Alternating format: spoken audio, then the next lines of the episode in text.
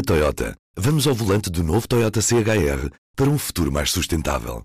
Se esse também é o seu destino, escolha juntar-se a nós. O novo Toyota CHR, para além de híbrido ou híbrido plug-in, incorpora materiais feitos de redes retiradas do mar. Assim, foi pensado para quem escolhe ter um estilo de vida mais ecológico e consciente.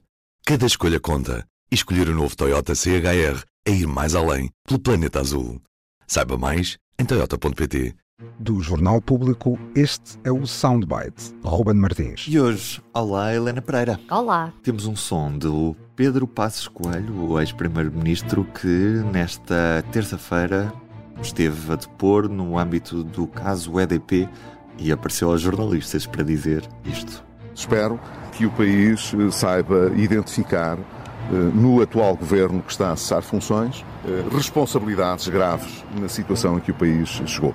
Mas espera, poderá fazer suficientemente, suficientemente graves para que o atual Primeiro-Ministro tenha sido o único Primeiro-Ministro que eu tenho memória que se tenha uh, sentido na necessidade de apresentar admissão por indecente e má figura.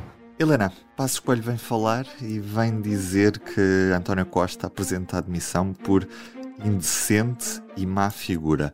Como é que devemos avaliar estas palavras de, de, Pedro Passos Coelho? Bom, é a primeira vez que o ex-primeiro-ministro vem falar depois da, da, crise, uh, iniciada dia 7 de novembro com a admissão de António Costa.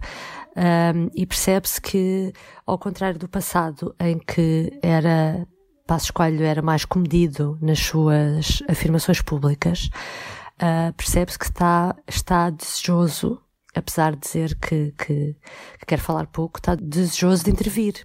Porque, atenção, que estas declarações foram feitas à entrada de uma audiência uh, de um caso judicial, do caso da EDP. Não foi numa conferência, não foi na apresentação de um livro.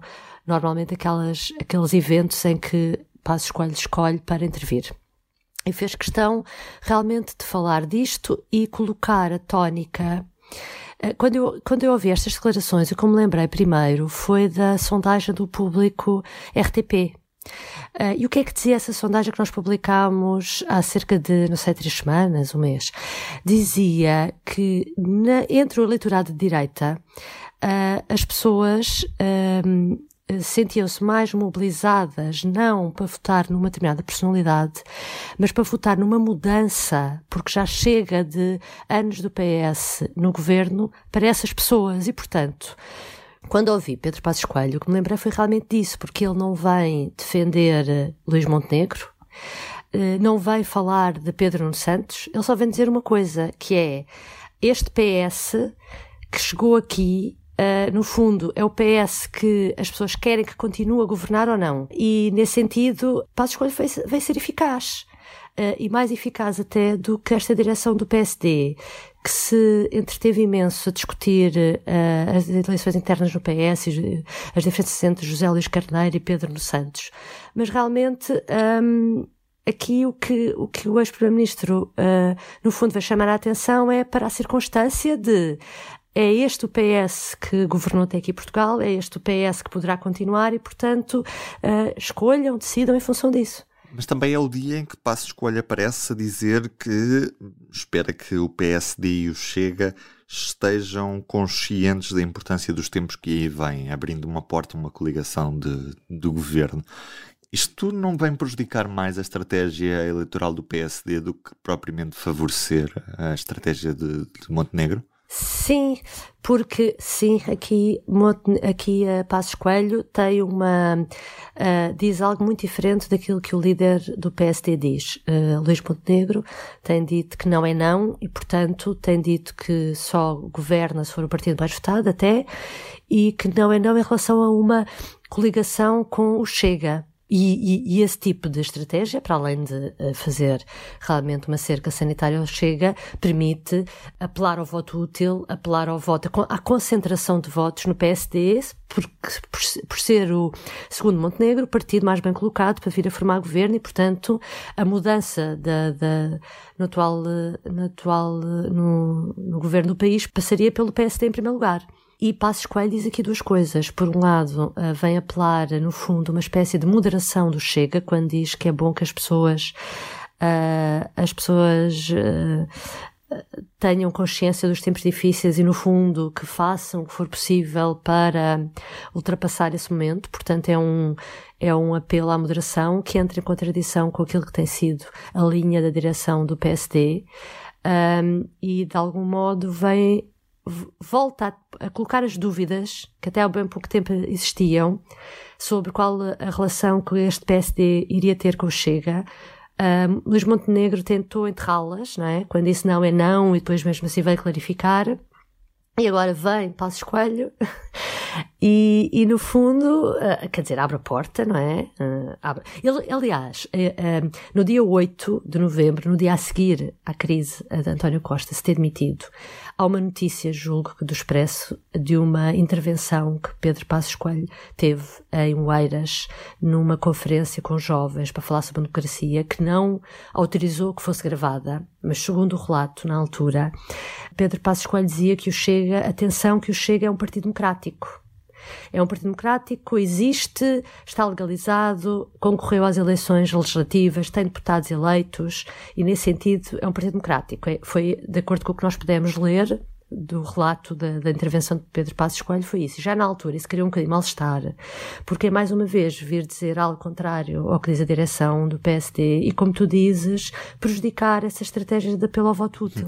Em qualquer dos casos, Helena, pergunto se te parece normal que eh, Pedro Passos Coelho, aparecendo poucas vezes, acabe por ter mais impacto do que Luís Montenegro, que parece que nos últimos tempos a única coisa que fez foi chamar tudo e mais alguma coisa, estagiário, comunista, bloquista, socialista, ao, ao novo secretário-geral do, do, do PS, Pedro Nuno Santos, não é? Portanto, o Passos Coelho continua a ter um impacto mediático muito grande que Luís Montenegro nunca continua. conseguiu ter.